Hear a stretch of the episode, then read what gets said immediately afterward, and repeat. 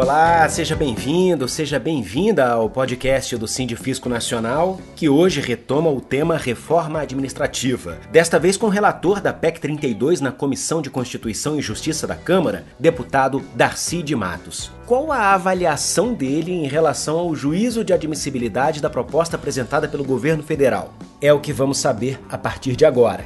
Deputado Darcy de Matos, obrigado por aceitar nosso convite para esse bate-papo. Gés, um abraço a você e a todos que estão nos acompanhando, auditores fiscais da Receita Federal do Brasil. Esse cronograma de sete audiências públicas que o senhor adiantou, todas elas vão ser realizadas? Vai haver a participação do Sindifisco Nacional?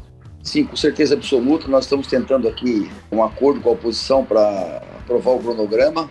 Se não tiver o acordo, a gente vai votar o requerimento. Nós precisamos começar a semana que vem as audiências e audiências públicas são necessárias, apesar de que nós estaremos tratando na CCJ somente da divisibilidade, da parte legal da PEC. E, no meu entendimento, ela é legal porque ela não mexe em cláusulas pétreas. Então, é, o meu parecer deverá ser pela admissibilidade e no nosso desejo é, no primeira quinzena de maio, apresentar o relatório, para que depois ela vá para a comissão especial e, posteriormente, para o plenário. Essa reforma é uma reforma importante, ela muda radicalmente o conceito de servidor público a partir do ano que vem, não mexe em nada nos direitos adquiridos dos atuais servidores, mas a partir do ano que vem somente será feito concurso público com estabilidade para carreiras de Estado. Os demais terão um vínculo, os administrativos, por exemplo, da Receita, terão um vínculo com o poder público chamado por prazo indeterminado então, serão servidores que não vão ter estabilidade, não vão ter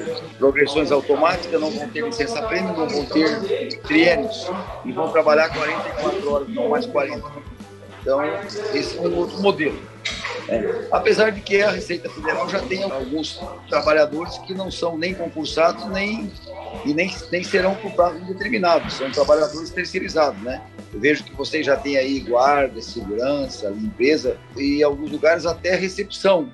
Então é um novo modelo que vai ser implantado no Brasil com o objetivo não de emparedar o servidor público, de prejudicar, não. Não com o objetivo de precarizar o serviço público, não o objetivo de modernizar, de se adequar aos novos tempos e de oferecer um serviço público de qualidade para a população brasileira. O senhor falou que vai impactar somente os futuros servidores, mas estes mesmos servidores lá na frente não podem acabar considerando os mais antigos, entre aspas, privilegiados? Na verdade, hoje nós já temos na Receita, por exemplo, colaboradores que são terceirizados, né?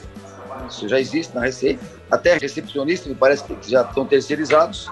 Nós temos na Receita os cargos comissionados, nós temos os atuais concursados e vamos ter os novos concursados de carreira típica que vão ter um modelo um pouco diferente dos atuais. Exatamente isso que você perguntou. Eu não acho que, que vai haver atrito. Não, acho que não. E vamos ter os servidores da atividade meio com um vínculo por prazo indeterminado.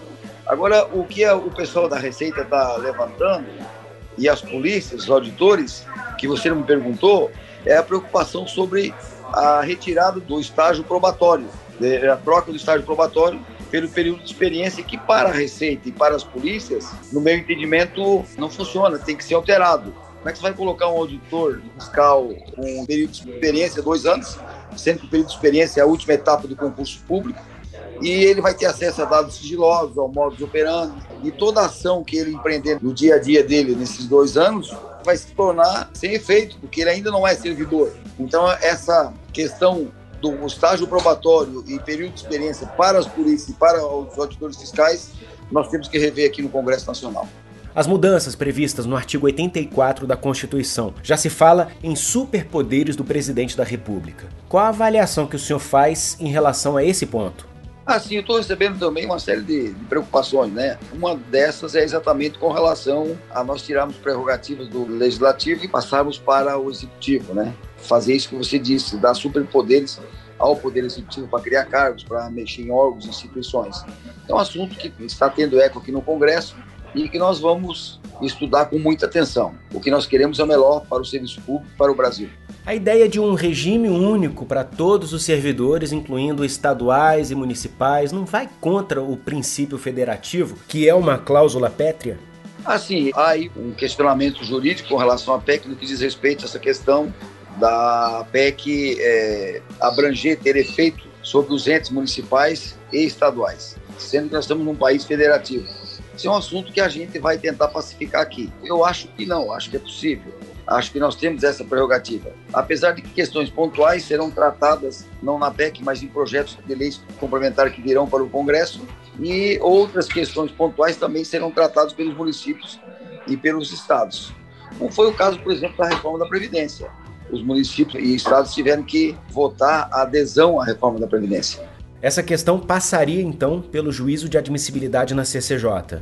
Exatamente. Mas nós vamos ter audiências públicas para ouvir juristas, para ouvir entidades e discutir essa questão.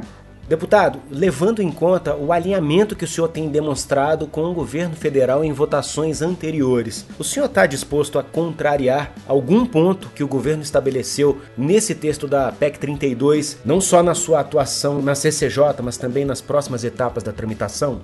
Não, não, eu, eu sou alinhado, eu sou um deputado parlamentar alinhado com a agenda econômica do governo. Agora, por exemplo, quando você fala em questão de pacto federativo, isso não impacta no caixa do governo, se houver alguma adequação. Quando a gente fala em período de experiência ou estágio probatório, é só uma questão de segurança jurídica, também não impacta.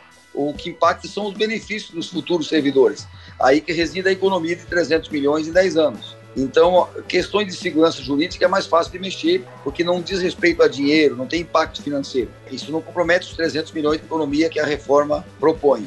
Eu, eu estou disposto, na minha função na CCJ, como relator da admissibilidade, a ouvir, ponderar e nós vamos buscar uma reforma que seja é, boa para o serviço público, que seja boa para o Brasil.